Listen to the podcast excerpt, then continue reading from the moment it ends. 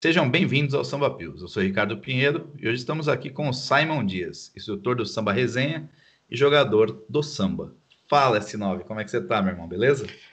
Bem demais, você, como é que tá? Bem também, graças a Deus, muito feliz. Velho, é, eu queria saber de você a primeira pergunta que eu tô fazendo com um monte de gente. Como é que você conheceu o poker? Cara, eu conheci é, acabando a escola ali, eu comecei a jogar bem cedo, na realidade. É... Home game, assim, coisa de brincadeira e tal. Aí saindo da escola ali, no começo da faculdade, é... eu comecei a me identificar mais com o online, eu vi as oportunidades que tinha no online, comecei a jogar baratinho e tudo mais. E com isso foi crescendo. E assim, de uma forma recreativa a princípio, né? Eu demorei muito, muito tempo assim para é, dar uma chance mesmo. E para falar a verdade, acho que para me tocar que eu tinha alguma, que eu tinha até vontade mesmo, né? E possibilidade de viver mesmo do poker em si. Legal. E como é que foi esse momento, cara, que você virou a chave e falou assim, não, agora eu quero o poker para minha vida. Como é que você encarou isso? Como é que a família, principalmente, encarou essa decisão sua? É, bom, vamos lá. É, foi meio demorado, como eu disse, né? A, a questão da, da família ali. É, a princípio não foi algo tão bem aceito, né? O que eu acho que é natural aí. É, o meu pai teve um apoio um pouquinho maior ali, um entendimento um pouco maior, uma curiosidade. Então isso ajudou, né? Que eu consegui mostrar para ele é, como funcionava. Ele teve vontade de entender questão de rotina e tudo mais. É, com a minha mãe foi um pouquinho mais complicado, mas foi questão de tempo mesmo para ela entender também algumas coisas e ver como era a vida de um profissional mesmo, né, de jogador de MTT. Entendi. Conta, conta para mim como é que foi a sua trajetória antes de chegar no Sambinha. Então, é, eu acredito que eu virei mesmo profissional, né, considerando que eu estava jogando profissionalmente já, depois de uns seis anos, talvez, depois de uns sete anos de jogo assim recreativo, mas só que eu passei de uma uma uhum. época de jogando é, recrea, de um modo recreativo regularmente, né? Eu tinha um certo volume. Aí depois de um tempo eu fui para o mercado de trabalho, acabei trabalhando, e esse volume acabou diminuindo. Aí, depois de um tempo, eu pensei em dar uma chance ali e focar um tempo apenas nisso. Né? Falei, vamos. Tava com uma reserva ok ali, né? É, financeira guardada. Aí eu dei um tempinho ali, estipulei um, um prazo até para eu ver se dava, né? E eu fiz o que talvez muita gente não faz, ou enfim, eu fiz um caminho meio inverso, talvez. É, eu tentei é, jogar praticamente no começo por conta ali, baratinho e tudo mais, mas só que não foi dando muito certo e aí eu fui atrás de um time. Foi a, o primeiro time que eu entrei, que foi o Flow, e eu joguei um ano e meio lá. Aí ali que começou realmente, acho que para ser sincero assim, né, do, profissionalmente mesmo, talvez um pouquinho depois assim é, desse período ali. Mas eu fiz dois contratos lá, um de seis meses inicialmente, depois um de um ano. E nesse segundo eu consegui uma oportunidade para trabalhar como instrutor lá já. E isso foi bem bom para mim ali, né? Ter alguma uma renda ali é, fixa, digamos, sem variância, assim, o que me ajudou bastante no meu crescimento. Aí depois que eu fui entrar no sambinha. Entendi. E quando você chegou no, no sambinha, você teve uma evolução muito rápida, né? Do sambinha para o samba tal. Você tem, você tem alguma dica para quem está ouvindo a gente aí para dar um boost no jogo, para melhorar o jogo deles? É... Cara, parece que tipo não tem uma receitazinha de bolo assim, né? Eu acho, mas não tem como fugir muito do todo mundo já sabe, sabe, tipo, é o hard work mesmo, tipo, você tem que sentar, você tem que jogar muito, você tem que estudar, você tem que fazer basicamente o que os profissionais de ponta fazem ali. Acho que tem. Hoje em dia tá, a informação está muito fácil, né? Tipo, é, tá muito tranquilo assim você acompanhar, o pessoal acaba postando coisa de rotina e tudo mais.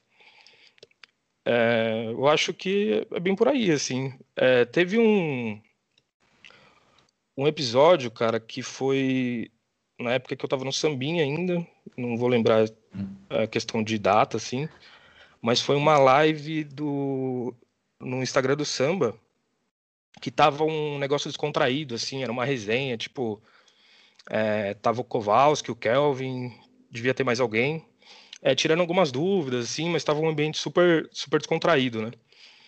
E alguém fez alguma pergunta, eu tava de olho lá, né?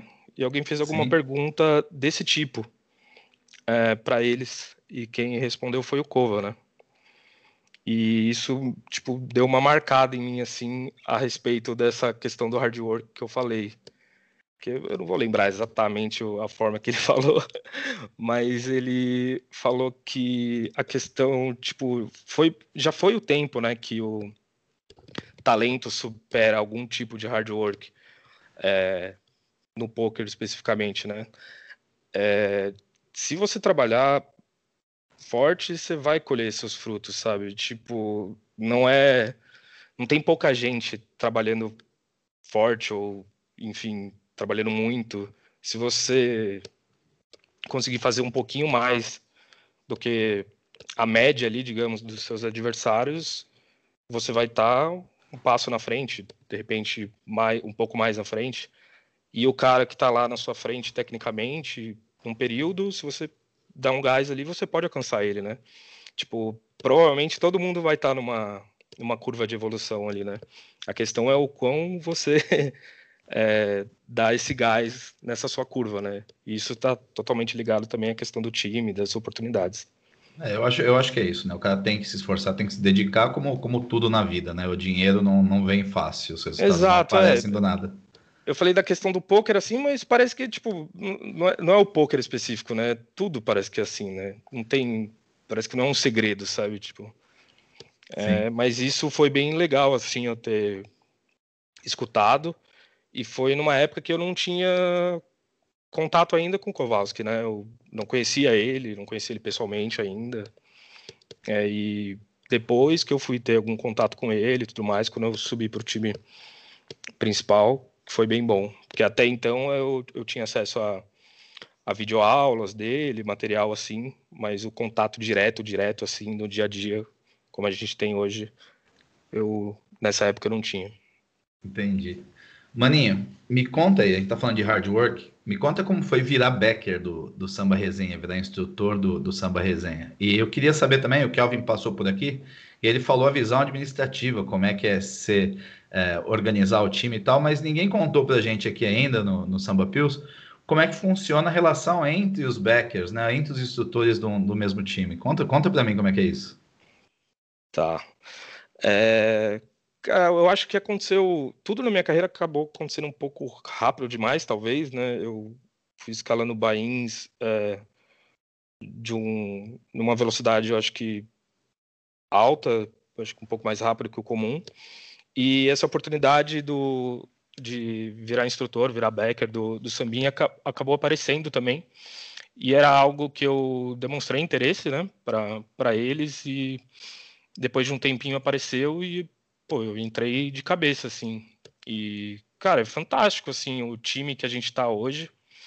É, os, de todos os seis sócios ali do, do Samba Resenha, eu, o Osmar, o Saidens, é, o Vini Perry, o, o Ciro, o Mulatim e o, e o Henrique, o Números, cara, a gente tá, tipo, numa pegada muito boa, assim, num ambiente muito bom, é, uma intensidade de trabalho, assim, sinistra, assim, sinistra.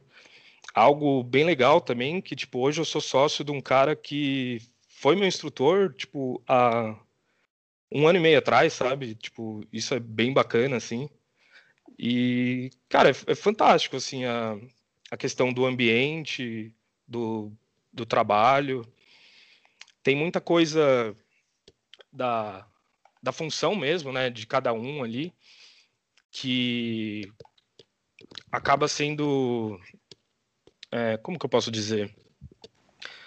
É, cada um acaba indo melhor em um ponto. É, é, tipo, eu tenho vantagens ali, vantagens não. É, eu tenho pontos positivos que um ou outro ali não tem, e outro tem alguma coisa muito boa que eu não tenho. É, da mesma forma, alguma coisa que eu faço mal, tem, eu tenho um sócio ali que faz muito bem, sabe? Esse tipo de coisa, assim, eu acho que meio que é, juntou muito bem. É, por isso eu acho que a gente está indo tão bem, assim, o time está crescendo e tudo mais. Sim, o, resenha tá, tá realmente voando. Eu queria mudar um pouquinho de assunto, mas ficando no, no poker ainda, eu queria falar de, de, de live para você, né? Faz, a gente tá com saudades, faz muito tempo que, que a gente não joga live. Mas me conta aí, às vezes é bom cair rapidinho do dia 2 do, do main event do BSOP, cara? é, caramba. É, pô, mas saudade mesmo do live, hein? Espero que tudo isso normalize aí, questão de pandemia, para voltar esses eventos, até para ver todo, encontrar o pessoal, né, do time, os amigos. Cara, é... teve um, um episódio que foi logo em seguida, assim, que eu subi pro time principal, tava tendo um BSOP aqui em São Paulo. Aí, o dia 2 sempre do Benevent é sempre domingo, né? Domingo, pô, como a gente sabe, é um dia mega importante de grind ali online. E eu passei, né, pro, pro dia 2 com um stack bem confortável, assim, tava bem tranquilo. E fui lá, né, pro dia 2 jogar, é, pensando que já tinha que tomar cuidado ali, de certo ponto, para pegar o ITM e tudo mais. É, porém, eu caí, cara, com acho que no máximo, no máximo, uns três minutos, assim. Eu devo ter visto umas três mãos. e, eu, e eu devia ter, tipo, sei lá, o começo de umas 60 blinds, sabe? Tipo, enfim, tudo deu errado, sabe? E, tipo, eu tava com um amigo em casa, de fora, que veio jogar também, todos os amigos lá jogando no evento, né? Falei, caramba, né, velho? E domingo do online, e os eventos paralelos lá do no BSOP no domingo não são tão, tão bons assim. Eu falei, cara, vou para casa mesmo moro bem perto, né, do, do Sheraton, onde acontece o BSOP em São Paulo. Falei, vou para casa lá e vou jogar, fazer um grind, um grind reduzido ali. E vamos lá, vamos ver no que dá, né?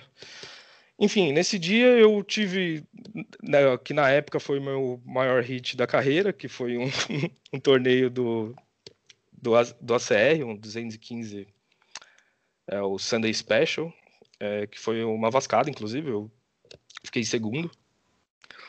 E aconteceu é, uma resenha meio. Eu não gostei muito na, é, na época, mas é, o Kelvin acabou. Eles estavam remanejando grades e tudo mais, acho que atualizando algumas coisas. E no meio da semana, depois desse resultado, esse torneio tinha saído da minha grade, cara. Aí eu fui perguntar, né, para eles, falei, pô, o que que, que aconteceu, né? Porque Sim. eu recebi a mensagem no meu chat ah, a gente fez algumas atualizações na grade, dá uma olhadinha lá, tal, se tiver alguma dúvida. Aí a primeira coisa que eu vi foi esse torneio que não tava lá. Aí eu fui perguntar para eles lá, tipo, eu fiquei meio assim, né? Aí eles, aí eles me explicaram, assim, tipo, no, no fundo ali, tipo, fazia, fazia sentido. Eu acho que, tipo, era um torneio. É, não a questão do Bahia, mas o, o EV do torneio, é, tudo mais, questão de reentre. E é uma parte que eles fazem muito bem, né? E, enfim, eu tive esse resultado aí para eu voltar a jogar esse torneio aí demorou mais uns 4, 5 meses. que foi quando eu acho que mexeram na minha grade de novo. Bacana. Você tem, você tem um outro episódio também, né? Você teve, um, acho que o flip mais difícil que um jogador já enfrentou, né? Também é, não, não, essa, live. é, essa aí é demais, cara. Essa aí, pelo amor de Deus. que sacanagem. Conta aí pra gente como é que foi. Cara, foi. foi um esporte meio standard, assim, tipo. É... Eu tenho a Dama, o vilão tem 10-10, era ultra standard, assim, tipo, de late position versus blinds, aí eu tive que atolar. Aí, o dealer, na hora de virar o nosso flop, ele acabou queim... ele virando a queima junto do flop, mas só que foi de um jeito estranho, cara. Tipo, as quatro cartas vieram meio, tipo, ficou meio um pouco espalhado assim, mas sabe que ficou meio claro ali qual que era a queima, né? Enfim, ficou meio claro assim, mas tipo, pelo menos para mim, né, para um ou outro que tava na mesa, aí já ficou uma resenha lá, dando risada. Só que o dealer não sabia exatamente como proceder. E assim, eu sinceramente eu não sabia exatamente questão de regra e tudo mais, porque pô, é, questão desse tipo de regra de live assim, realmente eu não tenho não tinha e talvez até não tenha até hoje tanta experiência, né? Essa parada, qual, qual que eram as cartas de que você tava na mão? Então, eu tinha. A Isdama, o vilão tinha 10-10. Porém, no flop, veio um 10. E apesar do 10, dessas quatro cartas um 10, ficou meio claro que a queima era o tal do 10. Não. Além disso, adivinha, as outras três cartas não tinha nem Ais e não tinha nem Dama. Aí chamou o Flor lá para explicar, para ver tudo mais. Enquanto isso, eu dando uma olhada lá né, no celular para procurar regra, não sei o que, também, né, para me garantir. Eu falei, pô. Enfim. Aí o Flor explicou lá tudo mais que teria que pegar apenas as quatro cartas, ou seja, as quatro cartas que ele virou, embaralhar apenas as quatro, queimar uma e virar o flop. Ou seja, eu tinha que escapar do 10 e ainda chamar a carta do Turner no River para ganhar o flip. Enfim, é... obviamente não deu, né? Ai, cara, é uma história divertida, mas é triste, né? Se deparar com essas situação. Cara, é, é, pô, na hora não, eu fiquei meio sem, tipo, sem reação, porque não, eu, eu não imaginava que o cara ia falar isso, sabe? Tipo, na minha cabeça, sei lá, ia pegar o baralho inteiro e baralhar e virar um flop. Para mim ia ser um flip tranquilo, né? Mas esse flip aí tava difícil, viu? Nossa, Puta aterrorizante. Ah, mas na vida da gente também nem tudo é tristeza. Que nós vamos ter, acho que um momento ímpar no Samba Pius, momento único que a gente vai dar uma dica para a audiência aqui, como é que faz para forrar com o troco do almoço. Ah, essa história é legal. É, eu fui para Punta, foi a minha única viagem, inclusive, assim, para jogar um evento de poker. É, a gente foi com o pessoal do time, do samba. Na época tava eu, o Beto Soares, o Bernardo, o Brunão, o Bruno DCM, na época tava no time. É, tinha bastante gente ainda também no fora lá da, que a gente ficou no apartamento nós três e mais o Bilzão. Bilzão também tava. Legal. E tinha ainda Salgado, João Vale, o Rato, o Ratito tava também. E ainda tinha um pessoal, cara, que ganhou vaga para ir para lá em race do Sambinha. Então tinha alguns sambinhas lá. Foi, foi bem bacana, assim. Mas essa resenha do almoço da roleta foi o seguinte. É, a gente tava almoçando um dia lá no, num restaurante do Conrad e tinha um pessoal que ia jogar o torneio, tinha outro pessoal que já tinha passado. Então quem ia jogar estava almoçando com um pouco mais de pressa e tal, né? E o pessoal ia deixando o dinheiro ali na, na mesa, né? Para quem ficasse ali acertar a conta. Aí foram deixando, foram deixando. E ficou um dinheiro a mais lá, né? Quem foi pagar a conta viu que tinha um pouquinho a mais. Os caras, oh, vocês deixaram dinheiro a mais aqui, né? Aí alguém sugeriu lá, né? Falou, bala, bala na roleta, né? Coloca lá na roleta. Aí quem começou a organizar isso, que, tava, que não estava indo jogar, né? Provavelmente já tinham passado, né? Era o Brunão e o Salgado. Aí eles falaram, ah, fala o número aí, né? Isso por WhatsApp, na resenha no grupo lá. Aí o Bet chegou e mandou na lata, 22. que tinha um número lá, tava tendo algum aniversário do cassino, alguma coisa assim. Que, cara, no, tinha 22 para tudo quanto é canto no, no, no cassino, no hotel, enfim. E deu a gente, cara, por incrível que pareça. tá, tá, aí o segredo de como forrar com o troco do seu almoço. Só botar na roleta. É. Isso, cara, que eu nem. Eu, foi acho que as primeiras vezes. Claro que eu dei mais uns tiros na roleta lá, né? Depois disso. Falei, pô, é fácil assim, né? eu não. Tipo, nem é um negócio que, tipo, me agrada tanto, sabe? Tipo, mas, porra, que, que coisa sinistra, assim, né? Tipo. E tava um monte de gente, assim, sabe? Tipo, foi uma alegria ali, sabe? Tipo, pagou alguns chopes ali, não só por um dia. Bom demais. Cara, nossa resenha aqui tá sensacional, mas o Samba Pios é curtinho, né? Que a gente adotou esse formato aqui, senão a gente ficaria aqui por horas contando a, as resenhas aqui. E tem um momento aqui que a audiência já conhece, que eu abro o microfone e nosso convidado ele fica à vontade para divulgar a rede social, mandar beijo para a mãe, para o pai, para a namorada, enfim, o espaço é seu, o microfone está aberto. Cara, sigam é, o meu Instagram lá, eu acho que é a única rede social que eu movimento, é Simon9, é, diferente do nick do, do PokerStars, é com S mesmo, é bem facinho de me achar. E seguir também o Instagram do Samba Resenha, Samba Resenha Team, e o Instagram do Samba, né? Eu acho que é isso. E beijo, pô, beijo para todo mundo que estiver escutando. Maravilha. Simon, obrigado demais pelo papo, cara. Foi, foi muito bom. Muito sucesso aí. Eu tenho certeza que outras histórias boas de forra virão. Obrigado você. Espero que outras roletas também, né?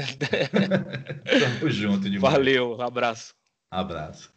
Então é isso aí, turminha. Esse aqui foi mais um Samba Pills. Sigam o nosso Instagram, como o Simon já falou, arroba o Samba Pills no Spotify. E agora a gente está no YouTube também, no canal do Samba.